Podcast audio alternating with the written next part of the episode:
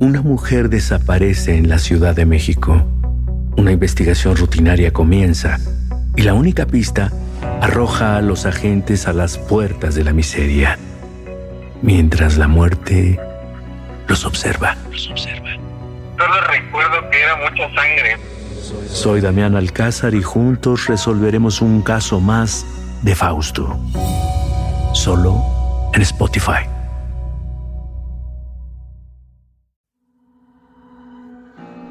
Resurge la noche y nos convoca con historias que surgen del alma negra. Aquí el terror nace de nuestros propios miedos. De nada te sirve gritar. La oscuridad ahoga nuestra valentía. ¿Quién se atreve a mirar de frente al terror? ¿Quién desafía la maldad? Shh. Apaga la luz y reza. Estás a punto de escuchar las antologías de la noche. ¡Ayuda! ¡Al infierno! ¡Donde pertenece! Fueron advertidos del poder de la daga. ¡Robaron mi instrumento! ¡De pie! ¡Mamá! ¡La mano me está agarrando a mí! Madrazo. General Madrazo, pendejo. No se te olvide que aquí mando yo.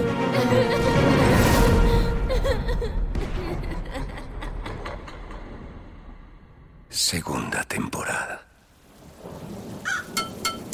Ay, pero qué insistencia, mi Quill. Y ya, deja de picotear todo. O no termino de contar esta historia. Está bien, Joel Nitzley. No sería justo contigo. Ok, continúo la historia. A pesar de verlo triste y diferente, Itzel se alegraba de encontrar a su hermano. Sin pensarlo, se abalanzó sobre él para darle un abrazo. Pero este, avergonzado, la apartó de sí, empujándola con la mano. No me toques. No me toques. Ángel. Ángel. ¿Qué te pasó? Ángel no respondía y solo se limitaba a ver a su hermana ocultando su cabeza entre su pelo. Ángel. Hermano. ¿Qué te hicieron? Vete, por favor. No, Ángel. No me importa lo que te haya pasado. No voy a perderte de nuevo, por favor. Ven conmigo.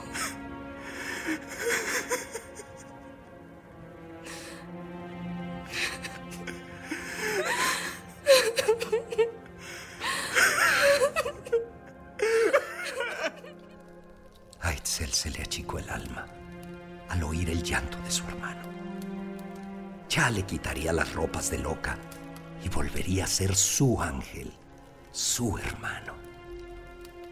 Pero algo en su mirada, en su voz, le sonaba un gran sufrimiento. A un inmenso dolor de esos que no pasan. Con su camisa fue secando sus lágrimas y tomándolo de la mano, lo llevó a la parte más baja de la empresa, un inmenso bodegón taller en donde ella vivía y trabajaba.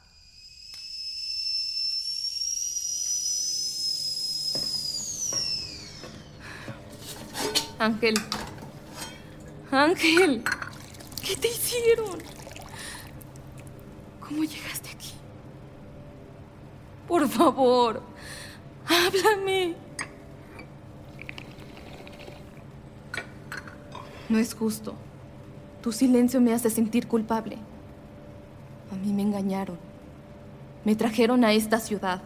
Me han usado sin medida. ¿Y sabes qué era lo peor? Que ya estaba segura que no volvería a verte. Que nunca saldría de aquí y no volvería a verte. Por favor, Angelito. Estoy aquí. No me ignores.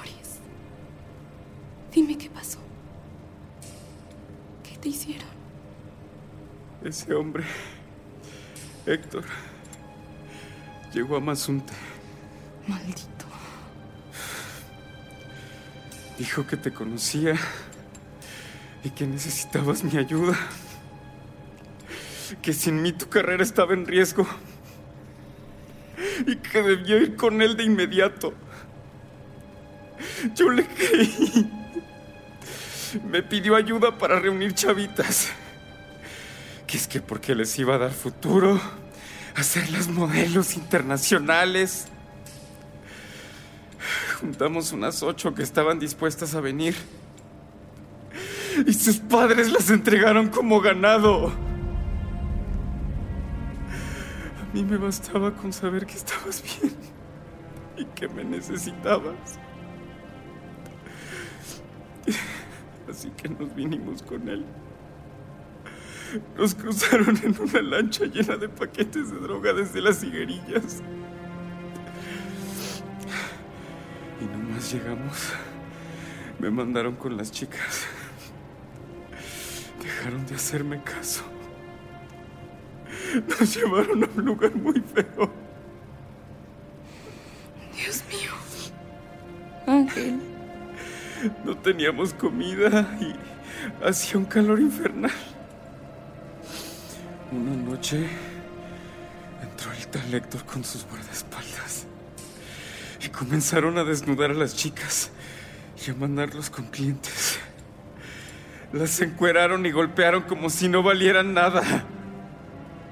Como animales. Las volvió putas a punta de pistola. Yo traté de hacer algo, pero sus guardias me golpearon hasta dejarme inconsciente. Cuando me desperté, sentía un dolor muy intenso. Y vi que sangraba por ahí abajo. Me estaban violando en serio. Se descargaron en mí. Y entonces Héctor me mostró su verdadera cara. Y tomaron turnos conmigo. Me amarraban las manos y me ponían en cuatro patas. Mientras se burlaban de mí hasta sostearse. ¿Qué hiciste? No pude hacer nada. Me gritaban que me iban a matar. Eso no me importaba. Pero Héctor amenazó con matarte a ti. Dijo que te haría lo mismo que a mí. Y que luego te mataría. Pasaron días, semanas. Las chicas se enfermaban y morían. Pero cada semana traían más. Del Salvador, de Nicaragua, de Haití, de Dominicana.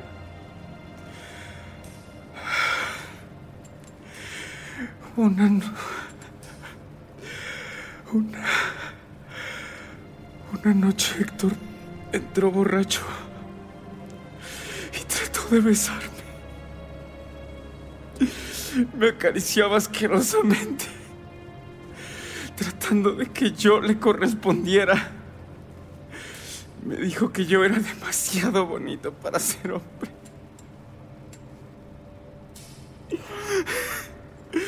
Yo me le enfrenté, le dije que si no fuera por ti lo golpeaba aunque me mataran. Simplemente se rió. Entonces me dijo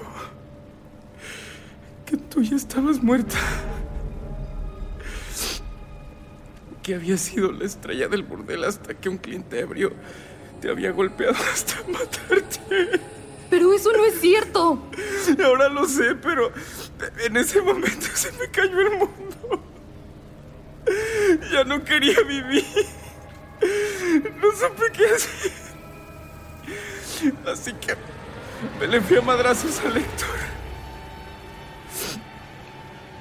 No alcancé ni siquiera a rozarlo. Sus gorilas me habían sujetado. Llorando les pedí que me mataran. Que no quería seguir vivo.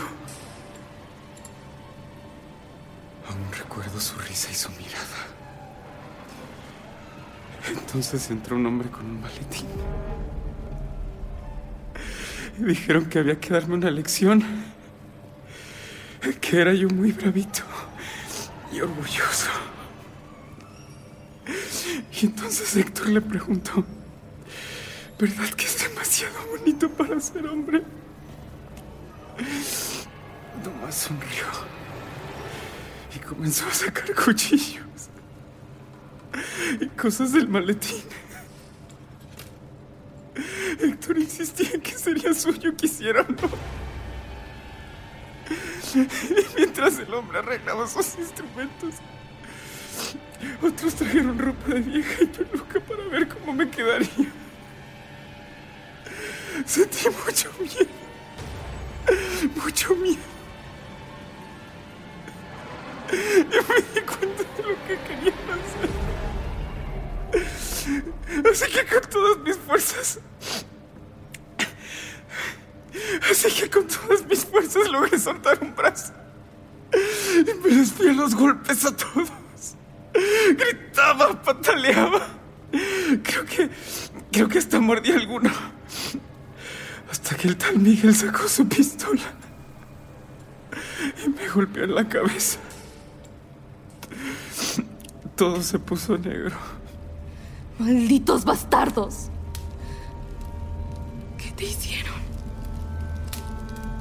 Lentamente, el atormentado ángel se incorporó y sin poder ver a Itzel a los ojos, comenzó a bajarse la pantaleta ajustada que llevaba.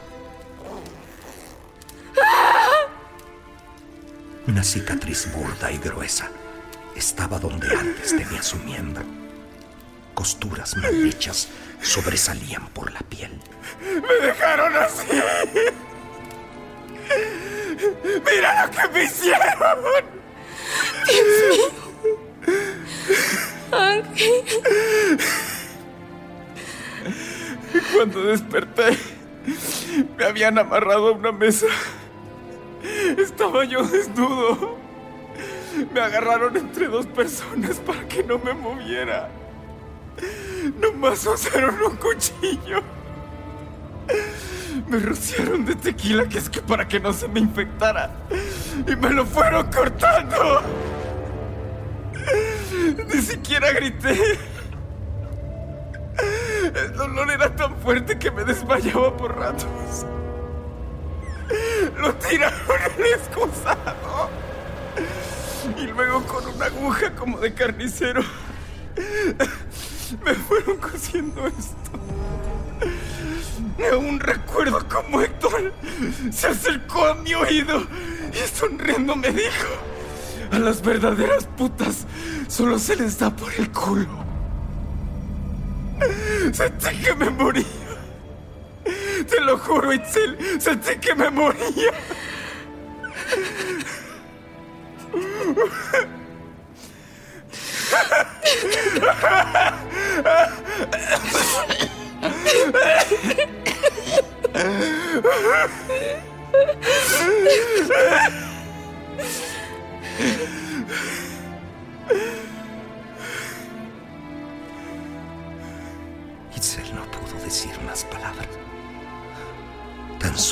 Abrazó a su hermano y juntos dejaron salir el llanto. Un llanto amargo, profundo, sincero, que lentamente se fue transformando en rabia. Malditos. ¡Malditos! Van a pagar por lo que te hicieron. No, no, por favor. Solo vámonos, por favor, vámonos. ¡No podemos! Estamos encerrados y hay muchas alarmas y gente de seguridad. Y entonces, no podemos hacer nada. Sí, sí podemos. Ya estamos en la boca del lobo. Si no podemos salir, matémoslo desde sus entrañas. Vamos a exponerlos. Ella es muy famosa. Que vean quiénes son en verdad estos monstruos. ¿Y cómo piensas hacerlo? En su oficina, guarda todos sus documentos en una caja con llave. Ahí tiene una lista de todas las chicas secuestradas y registro de todas sus actividades. Ahí está todo. Yo lo he visto. Con uno solo de esos papeles podremos exponerla. La llave la guarda en tu escritorio. No lo sé, Itzel. Tenemos que acabar con esto. No podemos quedarnos así. No después de lo que te hicieron.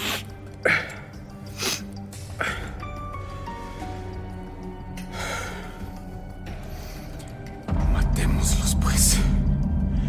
Matemos a todos. Aunque nos maten después. Matemos a todos. Pero lo primero es lo primero.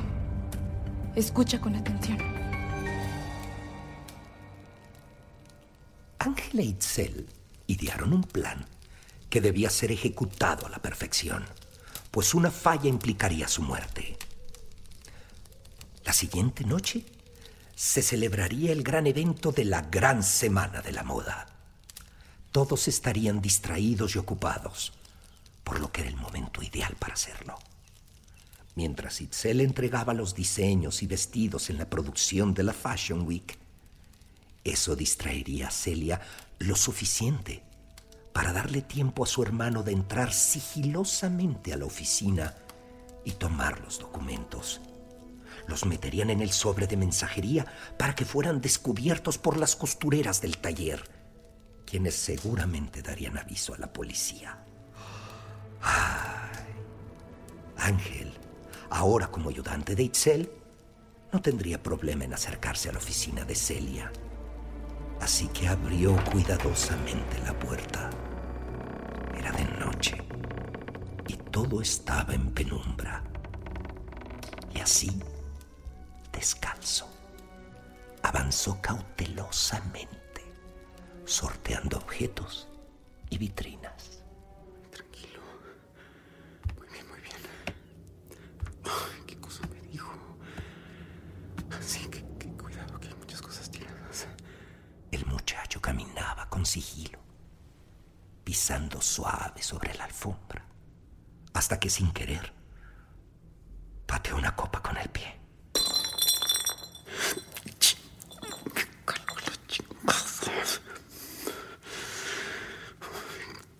Casi no veo. ¿Dónde está? Ahí está el escritorio. Ay, no. Ángel se detuvo en seco. Delante de él, en el diván cerca del escritorio, estaba Héctor, completamente borracho, con botellas de vino y licor en el piso.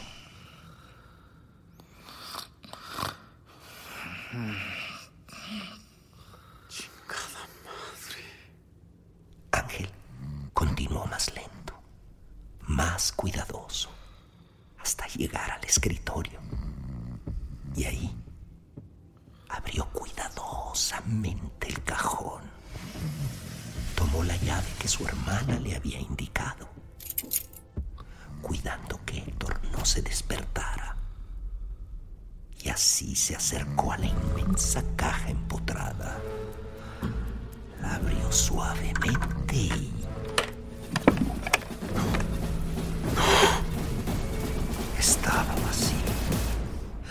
Ángel revisó bien por todos lados. No habían documentos. No había nada. Puta madre. Pero al fondo, un objeto en una vitrina comenzó a resplandecer, llamando su atención. Una daga de obsidiana. La luz negra quedó opacada por su resplandor, haciéndola atractiva, misteriosa. La vitrina se empañó sola y como si alguien lo hiciera con su dedo, comenzaron a escribirse palabras, frases sobre el acrílico, dirigidas a él. Tómame, Hipet. La daga lo llamaba. No podía resistirse a ella, como si estuviera en un trance profundo. Así que con mucho cuidado de no hacer ruido, abrió la vitrina y tomó la daga.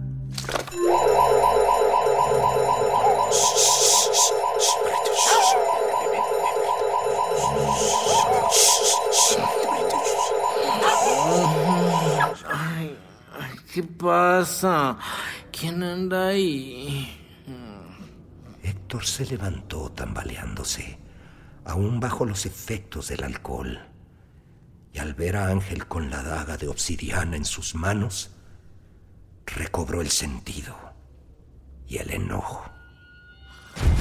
Además de maricón, ratero. Tratas de robarle a Celia, ¿ah? Pero mírate nada más.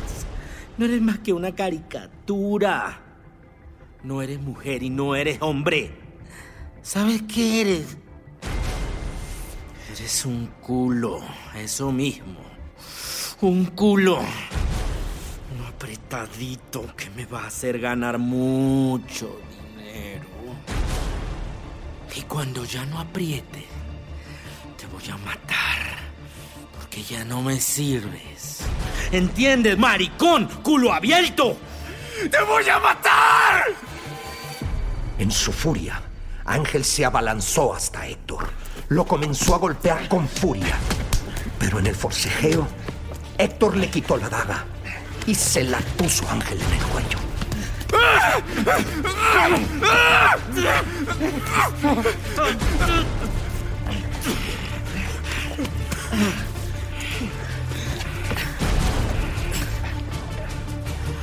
Ahora sí que decías.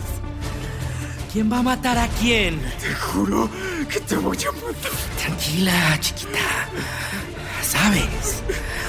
Desde que te corté la pinga, me has dejado más dinero que cualquier otra puta.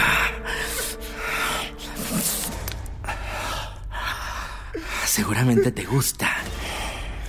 Y ahora que lo pienso, yo no te he probado últimamente.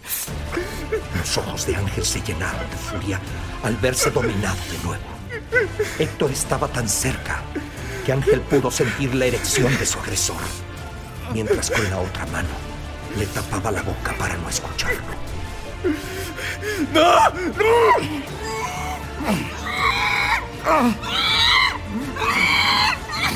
Sin siquiera quitarse los pantalones, simplemente se abrió la bragueta.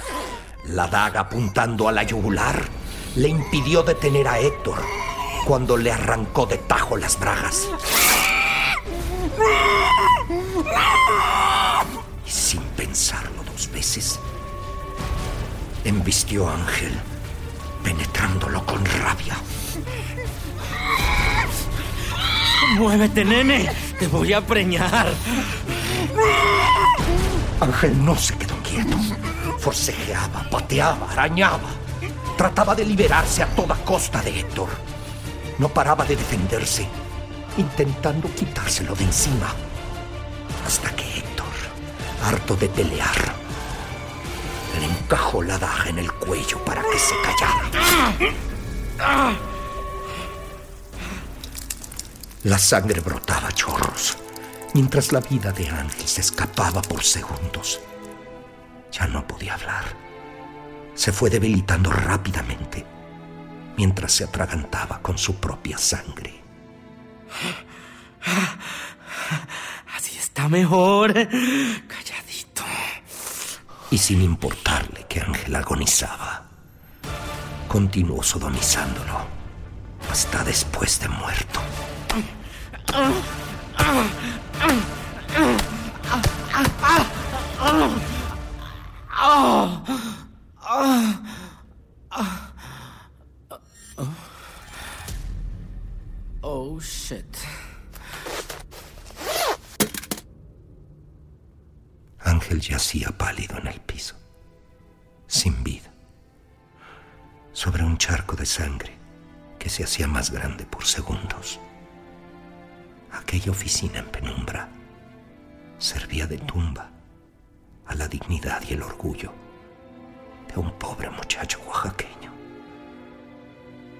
Héctor, aún borracho, no tenía pena alguna. Simplemente lo miraba como se mira un insecto después de pisarlo. Mierda. Mierda. Por esto no debo beber. Ahorita mando a que limpien. Sí. Sí. Eh, Michael. Michael. Michael. Michael. Y así sin más, Héctor salió de la oficina, aún borracho, tambaleándose de un lado al otro mientras buscaba al de la limpieza. Pero en su borrachera olvidó llevarse la daga.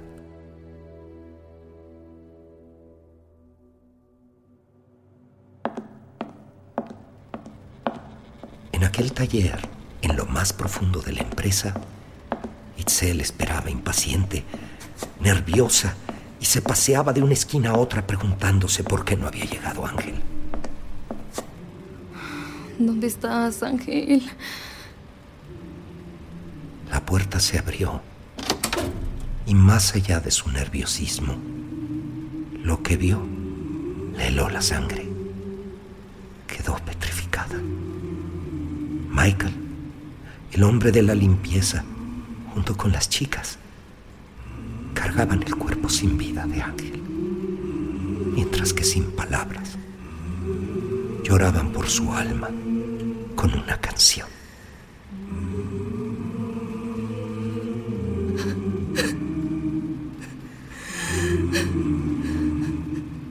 ¡Ángel!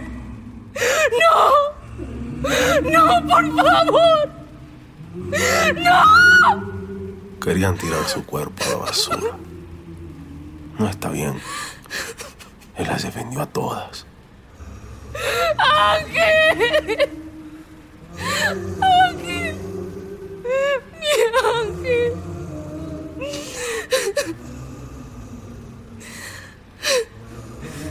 ¿Qué le pasó? Así lo encontré en la oficina. Sangre por todos lados. Tenía esto enterrado en el cuello. No sabía si todavía estaba vivo, así que no se la quitamos. Pero fue inútil. ¡No!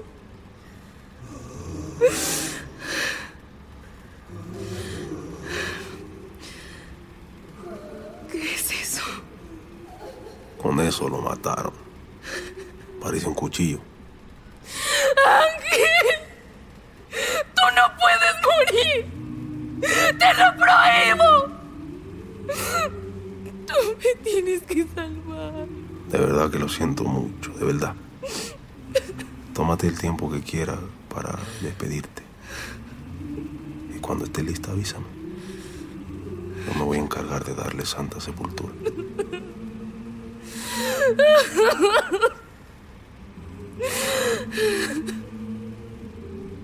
Lentamente Michael y las mujeres salieron del taller, dejando a Itzel sola, con su hermano muerto y su profundo dolor. Itzel tomó un paño limpio y comenzó a lavar sus heridas, casi con la misma suavidad y ternura que a un bebé. Fue limpiando con delicadeza el cuerpo de su hermano muerto. Pero al llegar a la daga en su cuello, al momento de sujetarla para desclavarla en el cuerpo, el cadáver de Ángel abrió los ojos.